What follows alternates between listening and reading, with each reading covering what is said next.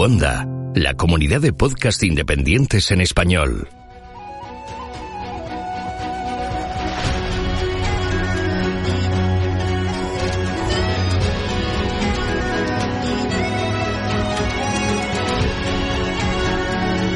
Estás escuchando Geocastaway, el podcast de geología y ciencias de la Tierra.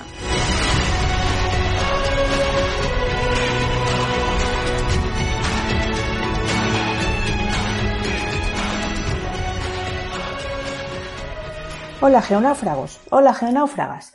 Bienvenidos a esta tercera colaboración en el podcast de Geocastaway. Muchas gracias por estar ahí escuchando cada semana y cada mes. Antes de pasar al tema del que os quiero hablar este mes, quiero desearos a todos y a todas unas muy felices fiestas, dadas las fechas en las que estamos y cuando se va a publicar este, este podcast. Disfrutad estos días en compañía de los vuestros y hacerme el favor de ser muy, muy felices. Una vez dicho esto, vamos al lío. Hoy quiero hablaros de una asociación a la que hace años que pertenezco, que es una fuente muy importante de recursos didácticos de la geología, pero también es origen de múltiples actividades muy divertidas relacionadas con la geología. Se trata de la EPECT. Son las siglas de Asociación Española para la Enseñanza de las Ciencias de la Tierra. A-E-P-E-C-T.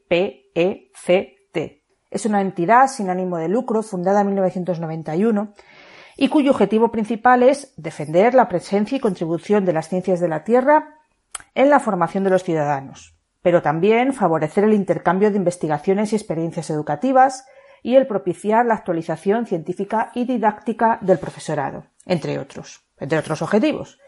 La página web de la asociación es www.aepect.org. He de reconocer que esta web no es especialmente buena, a mí no me gusta demasiado, las cosas como son, pero bueno, es el principal método de entrada que tenemos a las actividades de la asociación que ahora os voy a, relatar.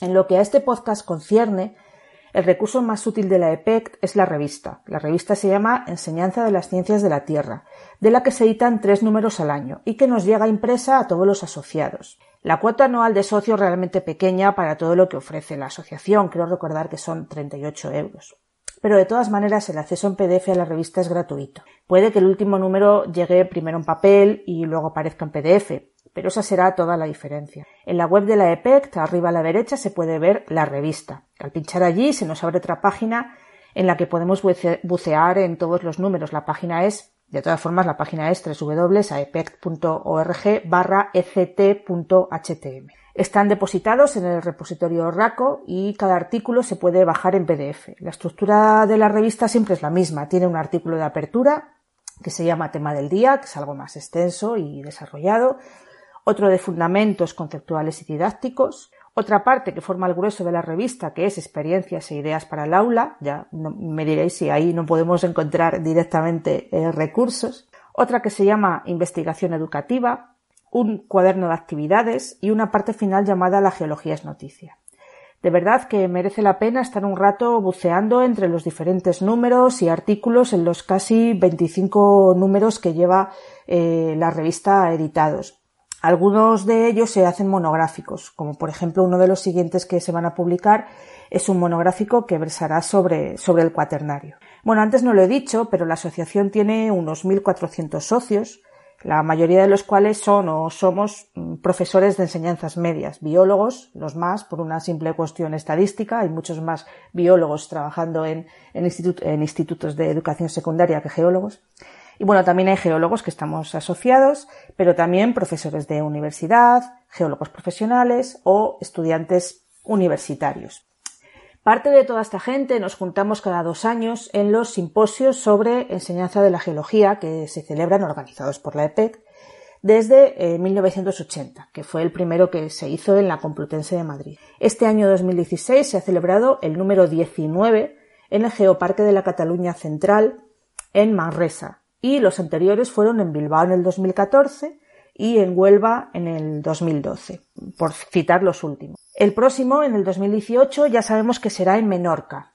Siempre es una semana en el mes de julio, es una semana de conferencias, de talleres, de seminarios y de excursiones geológicas. Mm, todo ello centrado en la geología y en su, en su enseñanza.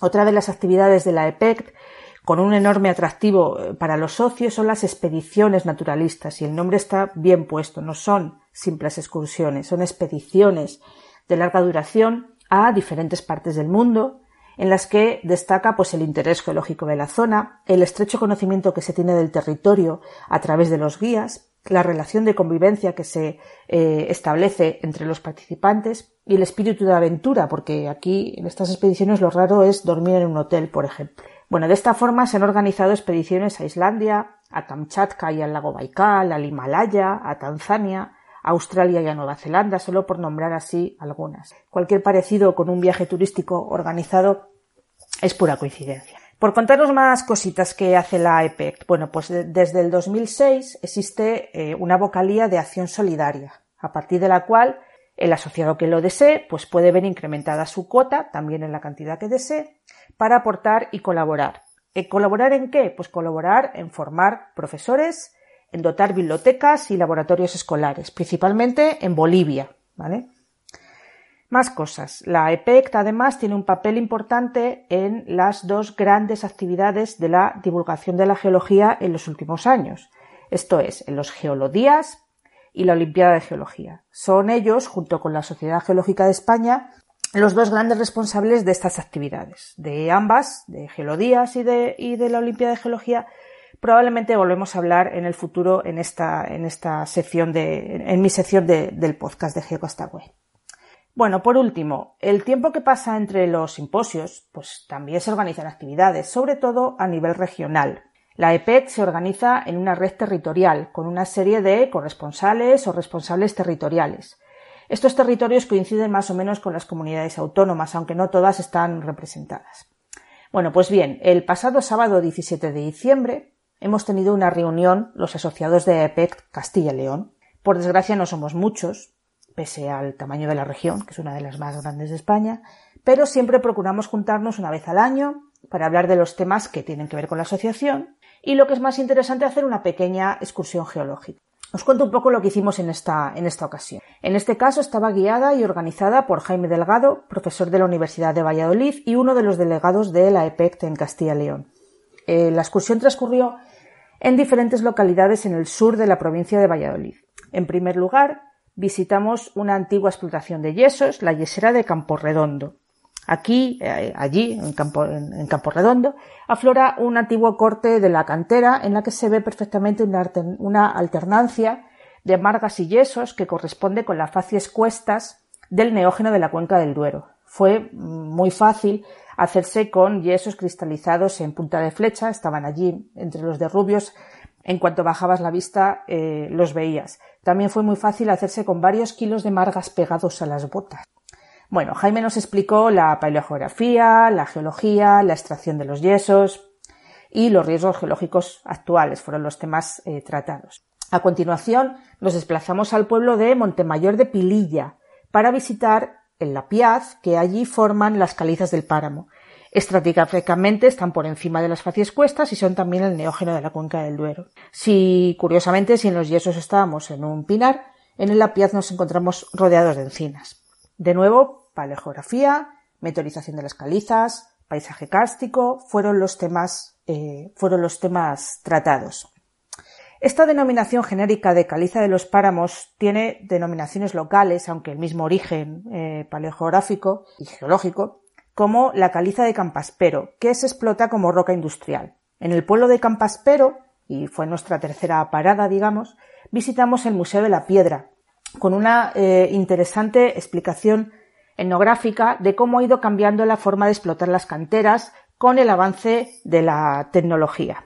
La excursión finalizó en el pueblo de Cojeces del Monte, donde Alejandro del Valle González, que es profesor también en la Universidad de Valladolid, nos enseñó el Museo de Ciencias de la localidad, que no es sino su colección particular de minerales y fósiles, sobre todo los primeros, una sorprendente exposición de más de 3.000 ejemplares repartidos en una colección sistemática, otra geográfica, que forma el grueso del, museo, y otra tecnológica, y luego, aparte, pues una pequeña cantidad de fósiles clasificados por grupos eh, biológicos. Muy, muy sorprendente en un pueblecito eh, de Valladolid, Cojeces del Monte, un museo de ciencias dedicado a, sobre todo a los minerales, con, ya os digo, más de 3.000 eh, ejemplares. Y eso fue todo. No me diréis que no aprovechamos bien el día para estar cercanos al solsticio de invierno.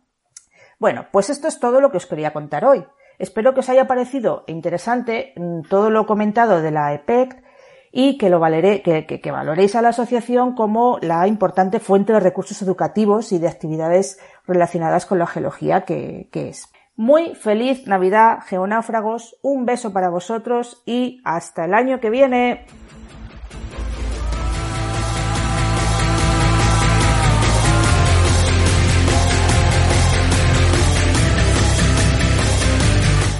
Envíanos tus comentarios, preguntas o sugerencias a geocastaway.gmail.com. Puedes escribirnos en nuestra web geocastaway.com. Búscanos en Facebook y en Twitter. Y escúchanos también a través de iTunes, Evox o Miro.